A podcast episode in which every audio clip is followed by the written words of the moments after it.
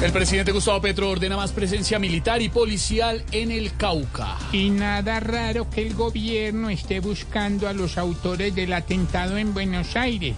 Es que todavía quedan algunos cupos de gestores de paz. Ay, uy, cuidado. Hay que parar las bombas. Por favor, no más bombas, ni dinamita, fusiles, ni balas. Pues actuando a las malas este país tan solo se derriba. Hay más alternativas, hablando bien, tratando bien y haciendo el bien. No más bombas, no más bombas.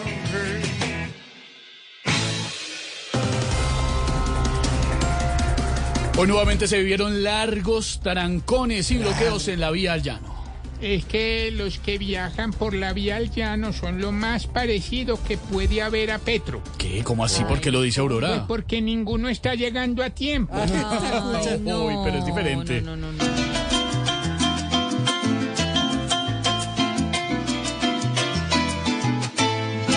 Les contaré, señores, una historia que irrita de una carreterita repleta de trancones. Solo pasan caballos, pues parece un potrero.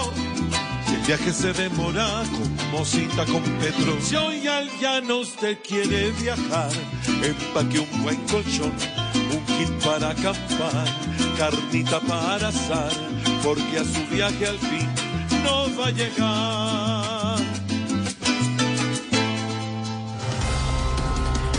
Bogotá se prepara para vivir mañana una nueva jornada día sin carro. Los que tienen carro están muy tristes, pero hay unos todavía más tristes que los que tienen carro. No me diga quién es. Los vendedores de Vive 100 y Bonice. Bonais. Bonais. ay.